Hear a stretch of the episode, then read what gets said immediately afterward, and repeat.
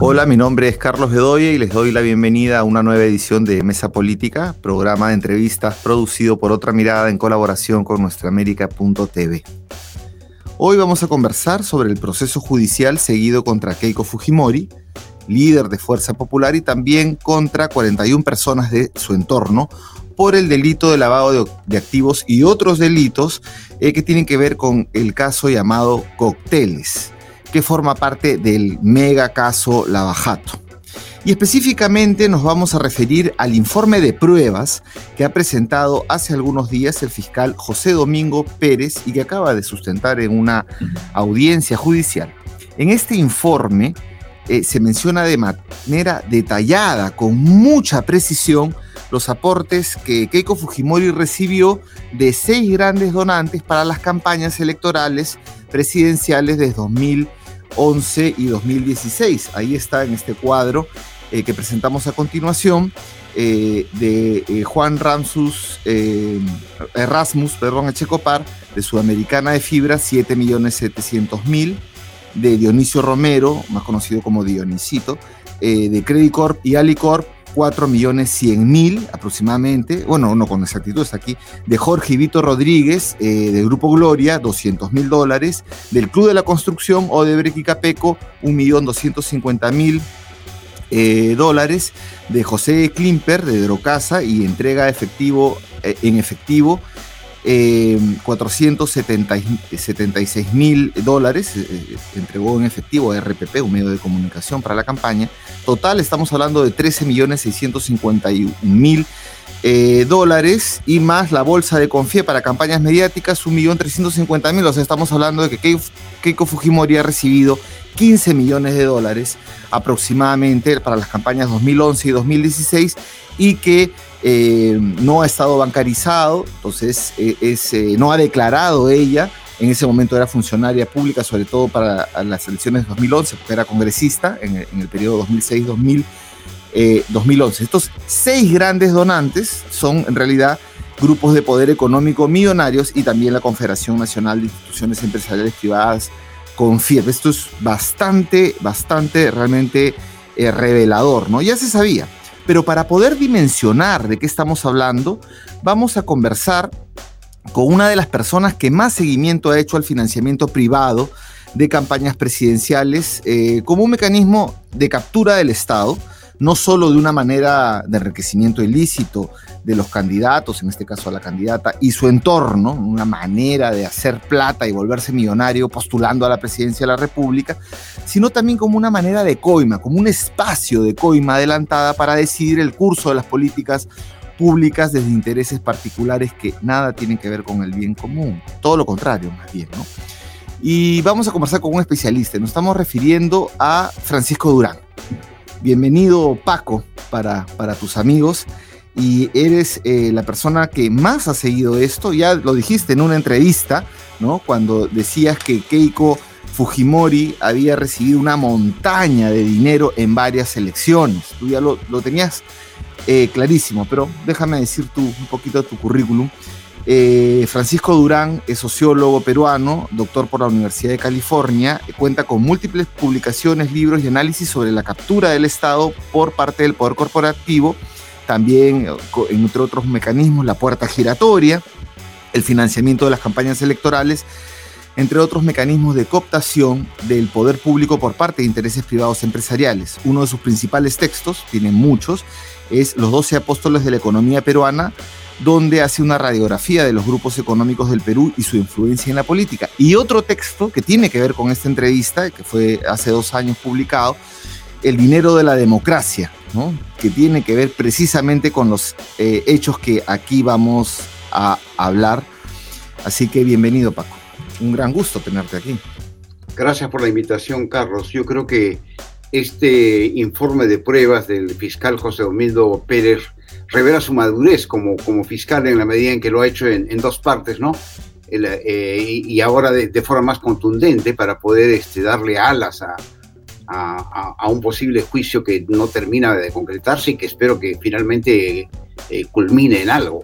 Eh, este, informe de prueba, como tú has señalado, es altamente revelador porque dice con minuciosidad eh, qué día fueron a la, fábrica de, en este caso, de, eh, eh, de Rasmus. Rasmus Checopar, que es sudamericana de fibra, ¿no? uno de los grandes grupos de poder económico, quiénes fueron, a qué hora, cuánto sacaron, etcétera, ¿no? Y eso complementa la información que ya se tenía sobre el otro millonario donante, que es este el grupo Credicor, la familia Romero, eh, autorizado por el jefe en ese entonces, Dionisio Romero Pauletti, ¿no? Que, este escándalo le ha costado el cargo. Ahora está su primo hermano a cargo del, grupo. Eh, entonces creo que en ese sentido eh, el fiscal ha logrado volver a poner en la agenda este tema que se quería tapar, que se quería ocultar, se quería olvidar. Pero lo interesante es que la, derecha, si tú ves este, su estrategia política, está enfocada principalmente en demostrar que el gobierno actual de Castillo y Castillo en particular, su familia, su entorno, es corrupto.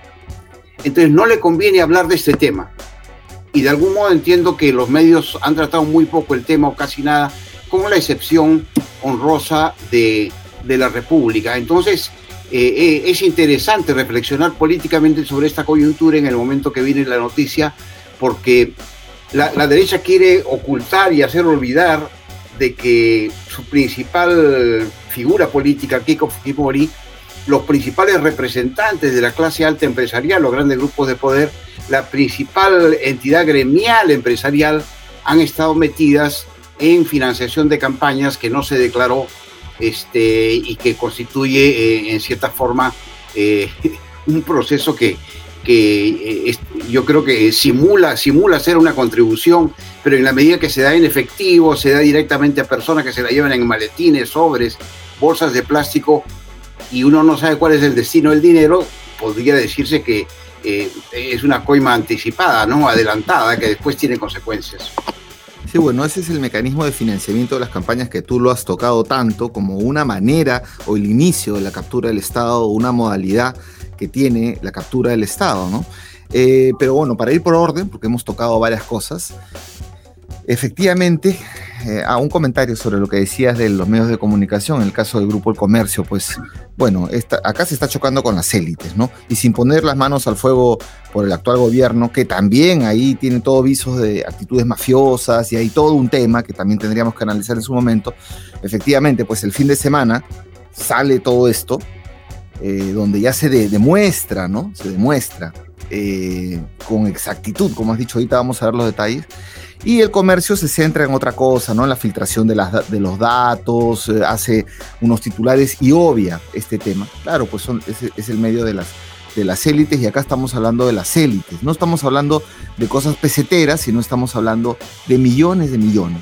Aquí está. Entonces, Efectivamente, por primera vez el fiscal Domingo Pérez presenta con exactitud las pruebas y dice todavía, no me equivoqué en el pedir, en pedir para toda esta gente prisión preventiva, porque le permitió investigar en una etapa importante del proceso. Ahora ya, ya no son, son este, gente investigada, son acusados por la fiscalía y con además eh, un proceso de subsanación de la acusación donde se ha, se ha metido este informe de pruebas, ¿no? Entonces hay detalle de montos, receptores, fechas, hasta registro empresarial, hasta registro de casi 15 millones de, dólares, ¿no? Y acá estábamos viendo que en el caso de, de Ramsus, de, este multimillonario, que es el dueño de Sudamericana de Fibras, aquí tenemos que Augusto Bedoya Cámere fue 11 veces y recibió 2 millones 10 mil, 2 eh, millones con 10 mil dólares, ¿no? Pierre Figari fue 14 veces y recibió 741 mil. Víctor, acá viene una cosa así bien tremenda, ¿no? Víctor Shigiyama Kobashigawa recibió cinco en cinco visitas fue, perdón, a, Sudamericana y recibió 850 mil dólares. ¿Quién es este señor? Este señor, después de hacer eso, fue nombrado superintendente de la SUNAT por fuerza popular. O sea, alguien que está receptando, que está haciendo esta recepción de este dinero de financiamiento ilícito, que por lo menos que no tiene que ver con las normas electorales. Sí. Eh, con Kuczynski, no cabe agregar, sí. Fue propuesto y aceptado como en complicidad con Kuczynski, efectivamente, en diálogo con el, con el, con el gobierno, para decirlo así, de ese entonces, nada más y nada menos que la persona que tiene que supervigilar, recaudar y tiene que ver con todos los, eh, los impuestos del Perú, con la recaudación fundamental. Este señor que ha participado en este acto delictivo, presuntamente. ¿no? Después Jaime Yoshiyama Tanaka, que fue presidente del, del Congreso Constituyente Democrático, recibió 700 mil dólares en una visita. Luego el señor Mark Vito, Mark Vito Vilanela, esposo de Keiko Fujimori, que nada tiene que ver supuestamente con nada, que es el problema es que su amor por Keiko que le ha metido en este problema, bueno, su amor eh, en una visita 160 mil dólares vale. Y la misma Keiko Fujimori, que también recibió en una de sus visitas al señor Rams, Rasmus, a Sudamericana de Fibras, 50 mil dólares. Ahora, eh, son 3.600.000 dólares. ¿no? Keiko era congresista en, en el momento eh, en que recibió esta plata, porque aquí está la fecha, entre 22 de noviembre, perdón, de septiembre de 2010 y el 3 de junio del 2011. Keiko Fujimori era congresista, por lo tanto funcionaria pública, nunca reportó estos ingresos, ni por lo, por lo menos los de su esposo y los de ella, que suman 210 mil dólares, por lo menos eso ni siquiera está en sus declaraciones juradas. Eh, entonces, ahora Dionisio Romero, Dionisito, dijo él mismo, ¿no? 3 millones 650 mil dólares que entregó en el 2011, pero para la campaña del 2016 eh, también 480 mil dólares. ¿Y quién recibió esta plata? el señor José Klimper, por lo menos está acreditado que recibió de, todos estos 480 mil, 150 mil, el 2 de mayo del 2016. Director del BCR. Esa plata sería, de ahí sí hay el destino, ¿no? Que sería pues este, el tema de RPP. Pero José Klimper, ¿quién es? José Klimper fue nombrado en el BCR. O sea, otra persona que participa de este acto delictivo es nombrado director del BCR, del Banco Central de la Reserva de Perú. O sea, tanto la SUNAT como el BCR están fueron, eh, digamos, al más alto nivel conformado por personas vinculadas a todos estos delitos y a sabiendas además, a sabiendas, ¿no? Entonces, esto es súper, súper eh, grave. Eh, estamos en plenas audiencias del proceso judicial y bueno, en fin, entonces ya he dicho muchos detalles y ahora te doy la palabra para responder algunas preguntas que te las planteo de todo esto que ha recibido la hija de Alberto Fujimori, ¿no? Ya viene de toda una tradición. Primero, eh, ¿qué, significa esto? ¿Qué importante es esto en el proceso judicial? Este nuevo hallazgo, ¿no? Porque ya todo el mundo decía que el fiscal no hacía la tarea, que no tenía las pruebas. Entonces, ¿qué, ¿ante qué estamos? Em, ¿Y qué importante es esto en el proceso judicial seguido contra Keiko Fujimori? Bueno, yo creo que el significado de ese informe de pruebas es que genera el relanzamiento del caso eh, Cocteles, que dentro del total de casos, que hay muchos de, de Lavallato, que como tú dices es un megacaso, este, este es uno de los más importantes. Eh, no solo por los montos, por las personas involucradas, sino porque eh, tiene que ver directamente con el personaje político, uno de los personajes políticos centrales de la, del, Perú, como es este Keiko Fujimori y, su entorno. Entonces yo creo que el fiscal ha tenido la, virtud de poder relanzar el caso eh, con, con, mucha fuerza y ya yo creo que por lo menos en, en, los detalles que tú has dado, de manera irrefutable, en la medida en que ya sabemos quiénes son los donantes, cuánto dieron, qué día lo dieron, quién, y, de otro lado, quiénes son eh, los receptores. Ahora, creo que, es importante distinguir que eh, probablemente el 80-85% de estos eh, casi 15 millones son clandestinos, es decir, se han dado bajo la mesa. Y hay algunos que son, este, han sido declarados, como he podido comprobar. En el caso de la CONFIEP es una forma moderna de financiar un candidato que es hacer una bolsa para tirarte contra, contra el rival, que es lo que hizo la CONFIEP en, en, la elección del, del 2011. Entonces es muy interesante porque también es revelador, en segundo lugar, de las tácticas que usan los millonarios y, los grandes gremios empresariales para poder influir en la política. A veces juega como lo legal, pero no tiene ningún problema en, eh, transferir millones de dólares este, de forma clandestina, entregarlos eh, en, sobres en efectivo, sin ningún comprobante de un lado, ni sin ningún registro del otro lado, lo cual ya eh, obviamente abre no solo las puertas a la influencia, ¿no? como tú señalabas, sino que abre las puertas a la corrupción, porque nadie sabe ese dinero en qué ha sido gastado. Suponemos que una parte ha sido para la campaña, ¿no? Y justamente ahí viene el tema del caso Cocteles. Simularon una operación de, de financiación cuando en el fondo la plata ya estaba en el banco, en la caja fuerte, probablemente en la caja fuerte o, o en alguna parte escondida de, de, la familia de Keiko Fujimori o de, o de Jaime Yoshiyama, que es el operador financiero. Entonces, este, tanto de un lado como de otro lado, los donantes como los receptores, tienes a personajes claves de la economía peruana y eh, tienes de otro lado a, un partido que, eh, donde la cúpula central y la familia de, la candidata están directamente involucradas. Lo que le queda a la fiscalía es demostrar que 2 más 2 son 4. Es decir, que esto conlleva un nivel de influencia como retribución a las donaciones logradas. Y ese es el, eh, uno de los puntos este, centrales que habría que ver cómo evoluciona en, en, estos días. Pero sabemos, por ejemplo, que el comportamiento pro Romero, pro empresas alimentarias, porque acá hay dos, ¿no es cierto? Los dos grandes oligopolios alimentarios están presentes en la donación. El, grupo Gloria, los hermanos Rodríguez, Rodríguez y el grupo Alicor. el cuadro, a ver. Entonces, eh, eh, el comportamiento que ha tenido el fujimorismo en el Congreso respecto a los intentos de regulación de los alimentos, los famosos octógonos, para que alerten al consumidor, es yo creo que parte de la reflexión que hay que tener en cuenta de que tú donas y después no solo tienes, tienes un amigo leal que te va a cubrir las espaldas en todo, a pesar de que eso atenta contra el interés público. Entonces, este... Ese es coima, ¿no? El, caso, yo no recuerdo un caso de esta magnitud, con este nivel de detalle eh, que hayamos tenido para ver la relación colusiva que existe entre grandes capitales eh, y eh, los, los políticos tipo, tipo Keiko Fujimori y los partidos tipo Fuerza Popular. Por eso era tan importante pues que controlen el Tribunal Constitucional, ¿no? Porque el propio fiscal dice, ¿no? Ahora lo controla, llega una acción de amparo, paraliza el proceso y ya está, ¿no?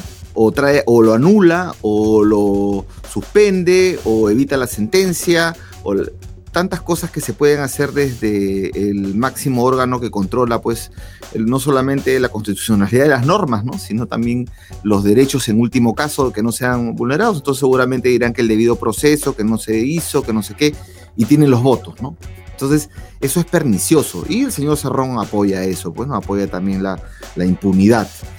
Bueno, eh, volviendo al, tema que tú, que tú colocas, has hecho referencia de los octógonos, eh, o sea, has hecho referencia de después cómo se paga este, estos favores. Son 15 millones de dólares más o menos, eh, donde dices que la mayoría pues van a enriquecer a la familia Fujimori, pero no es lo, no es lo único, ¿no? Por ejemplo, cuando Nadine Heredia también eh, y Ollantumala recibieron 3 millones de dólares, eso nunca entró a la campaña y eso es directamente este, la campaña electoral como una forma de hacerse rico. ¿no? Como una forma, entonces hago, postulo tres, cuatro veces, no importa, porque igual es un momento eh, y es un espacio donde yo me hago rico. Entonces, eh, esa es una dimensión. La otra parte es lo que dices como coima adelantada. Entonces, ¿nos puedes hablar del financiamiento electoral como un pilar de la captura del Estado?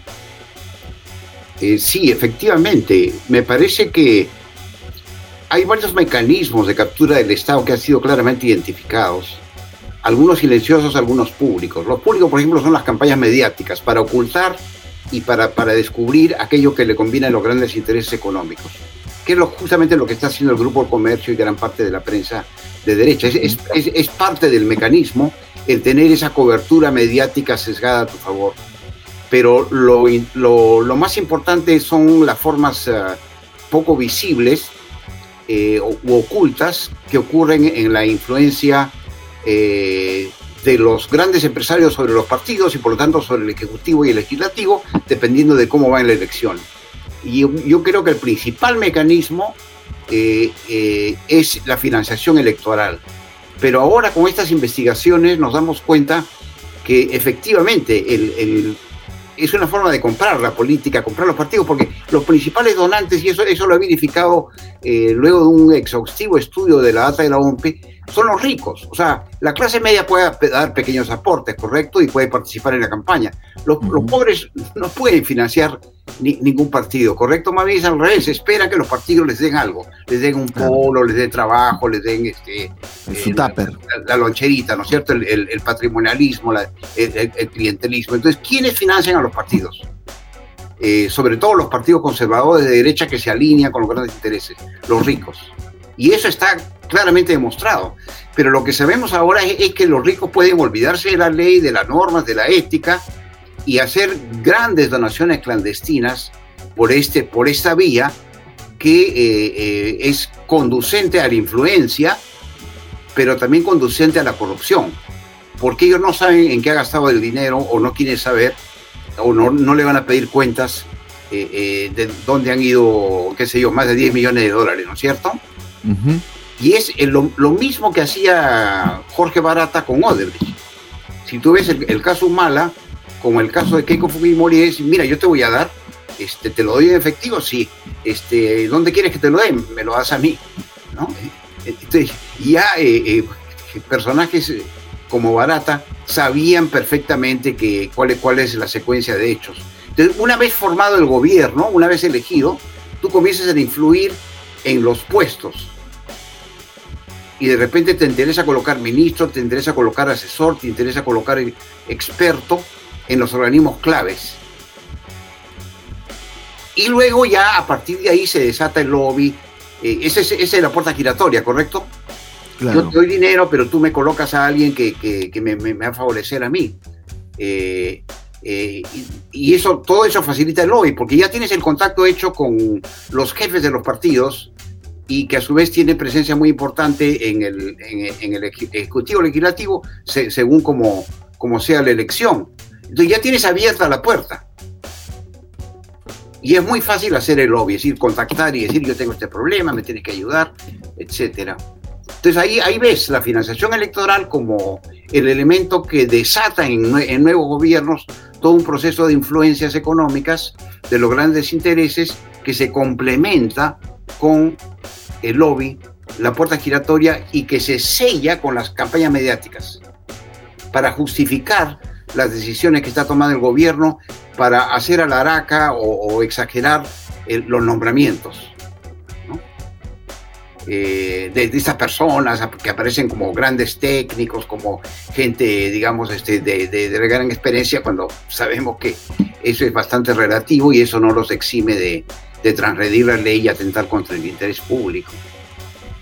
Claro, y tú que eres especialista en los grupos económicos, bueno, siempre están presentes en, estos escándalos que luego se, pasan por agua tibia. Yo recuerdo, por ejemplo, el superministro, digo superministro porque duró muchos años como ministro de Economía, el señor Miguel Castilla, que fue ministro creo que casi tres años o más del gobierno de, de Ollantumala. Él terminó saliendo por un escándalo de lobby Coca-Cola. No sé si te acordarás de eso. Sí, el caso Coca-Cola, sí, la ley Coca-Cola.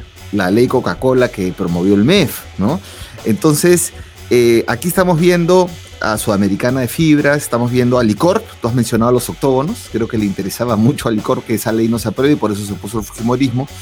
Estamos hablando de Credit Corp, ¿no? que maneja muchísima plata y muchísima plata de, de la gente del Perú o sea, a través del banco, a través de la, AFP. Habría que ver esa plata si salió del bolsillo del señor Romero o salió de los ahorristas del banco o de los, de los aportantes a la AFP. ¿no? También tenemos el caso de inversiones piuranas, creo que está vinculado también a Credit me parece. el holding de inversiones del grupo uno de los varios. El grupo Gloria, la familia Rodríguez, Rodríguez Banda. Y el caso, de la leche evaporada va por ahí también. Así es, que lo hemos visto hace poquito, ¿no?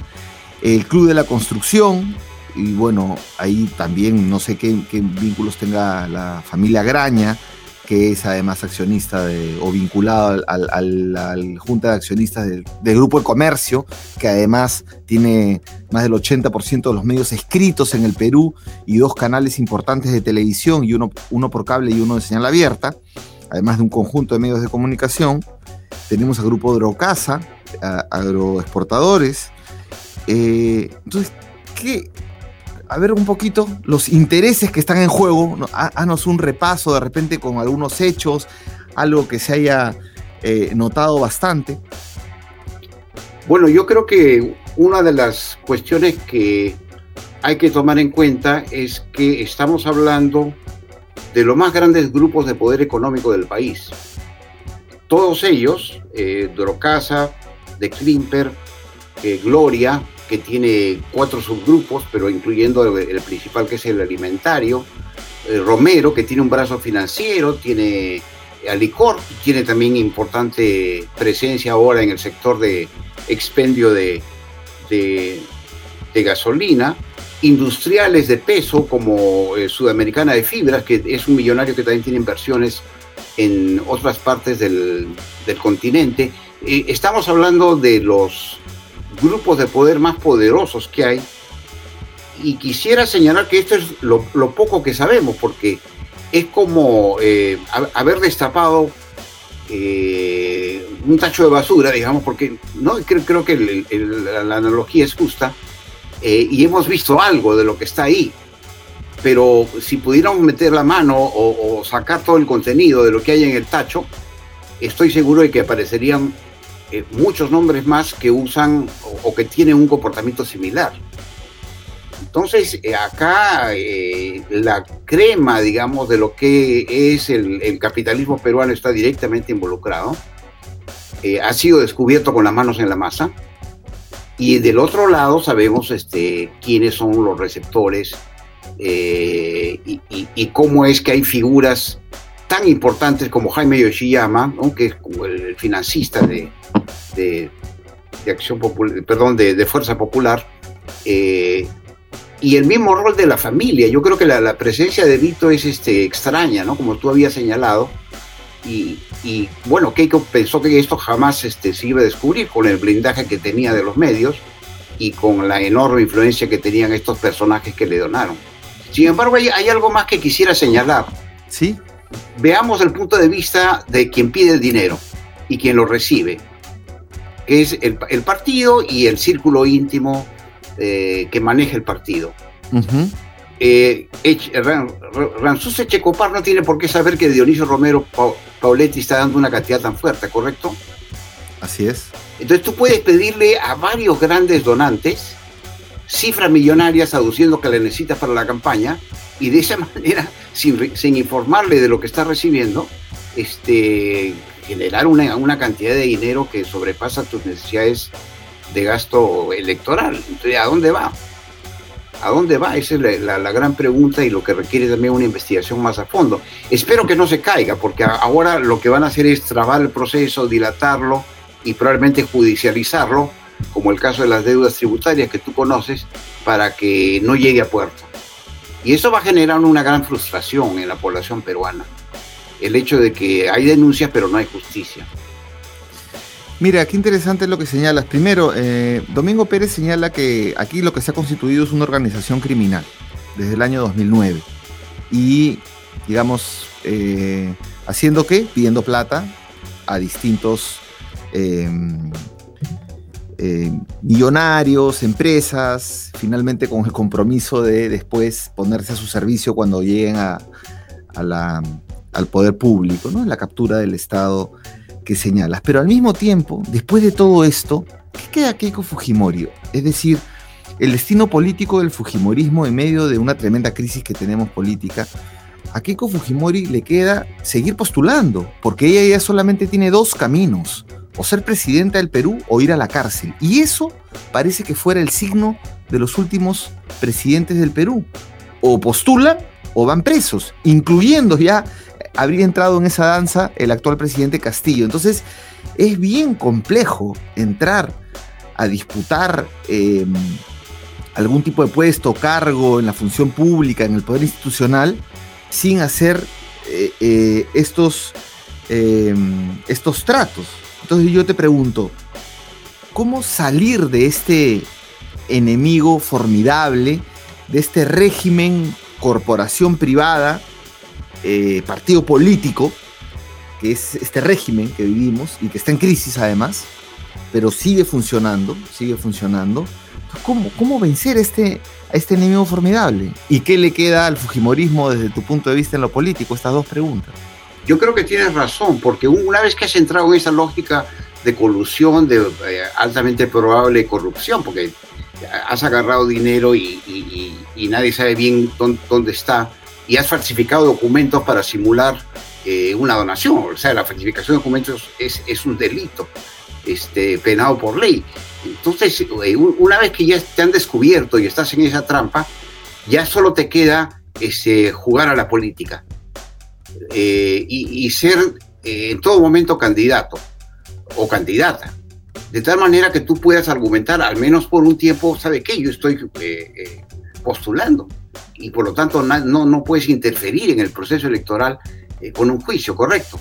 Esa, esa yo creo que es la táctica, pero es una táctica que se va agotando y habría que ver este, finalmente eh, si, en qué termina esta historia, ¿no es cierto? Porque todavía estamos a mitad de la película.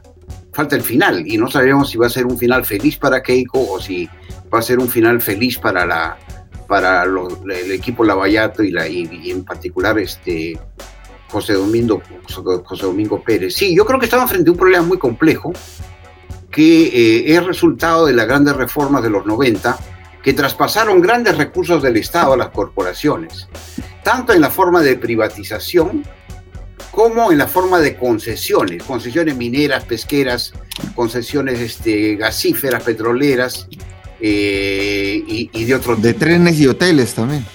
De trenes, de hoteles, este, en fin, ¿no es cierto? Entonces, eso pasó del Estado a precios relativamente bajos, porque había poco dinero y pocos postores al sector privado. Entonces, la economía peruana se ha privatizado, se ha oligopolizado y se ha extranjerizado. Y hay un desbalance entre gran poder económico y, Estado y su capacidad regulatoria, incluso su capacidad informativa de quiénes son los grupos, cómo actúan.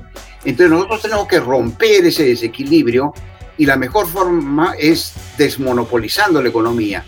Tenemos que insistir en que no se pueden tolerar los monopolios y tenemos que ver la forma también de, de, en la medida que ya el modelo de mercado se ha desgastado, no es alternativa. Por ejemplo, ve el caso del, del, de la crisis del agro eh, o las vacunas. ¿Quién sale al rescate? No es el sector privado, no es el mercado porque está fallando, es el Estado. Entonces tenemos que ir a una reconceptualización del Estado, un Estado del siglo XXI, para que también no solo regule y, elimine los monopolios, o, los tenga bajo la lupa realmente, no, no simulando una fiscalización y al mismo tiempo contrapesarlo con, con, un mayor peso del Estado y la activación de la sociedad civil. Se necesita más fiscalización, se necesita más investigación, se necesita eh, darle mayor potencia a los medios alternativos. Eh, y espero que en esos tres campos podamos avanzar en los próximos años. Sí, porque eh, es enorme el reto. O sea, no solamente hay que deslumpenizar la política, sino hay que deslumpenizar las élites del poder económico. Es decir, el poder corporativo en el Perú es lumpen.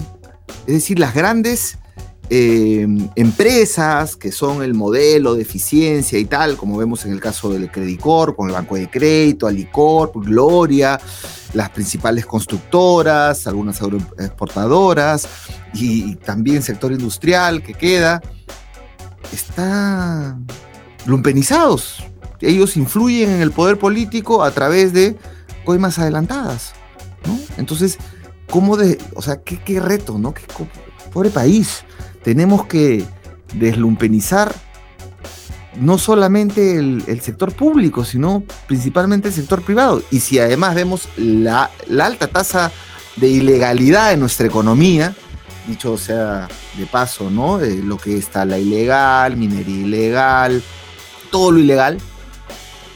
Y vemos que lo legal también está lumpenizado. Entonces, realmente que es un enemigo formidable Es un enemigo que no solamente pues, aquí se trata de la banda del choclito, como, como dice pues, de manera caricaturesca este, algún analista político, ¿no?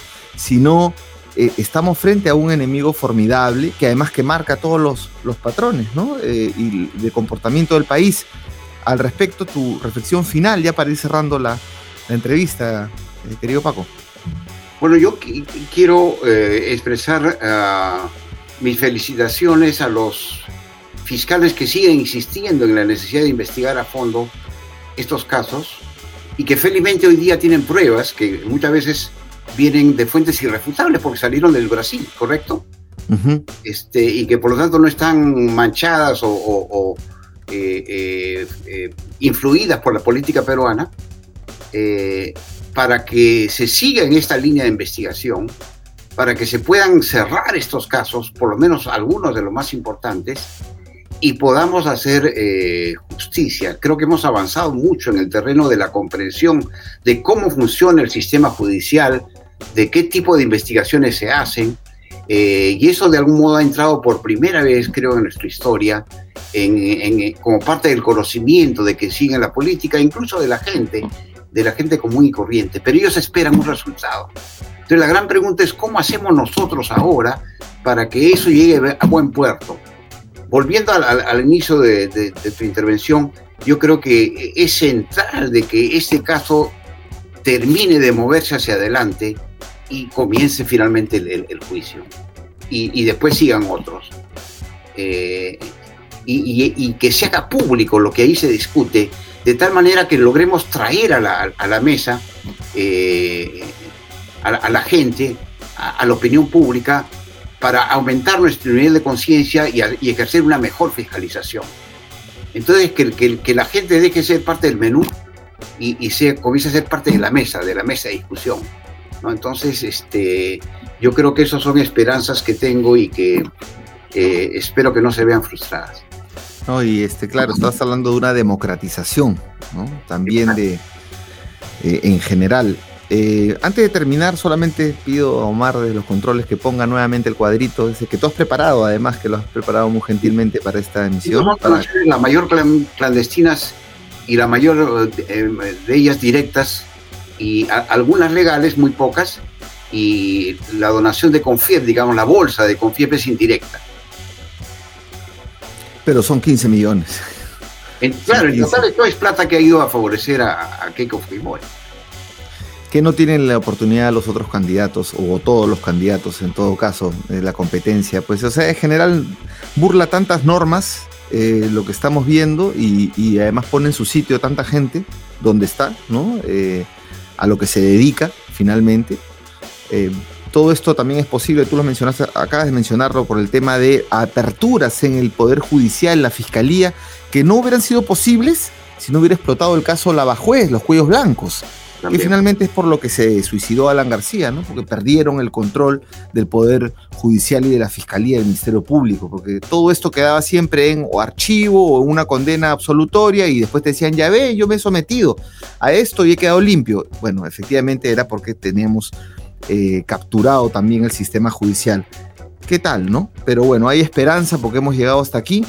Y bueno, este, te quiero agradecer nuevamente, Paco, eh, esta entrevista y vamos a seguir conversando y estaremos atentos también a todas tus interesantes publicaciones que tienen que ver pues con esta, este accionar del poder corporativo. Gracias por la invitación, Carlos.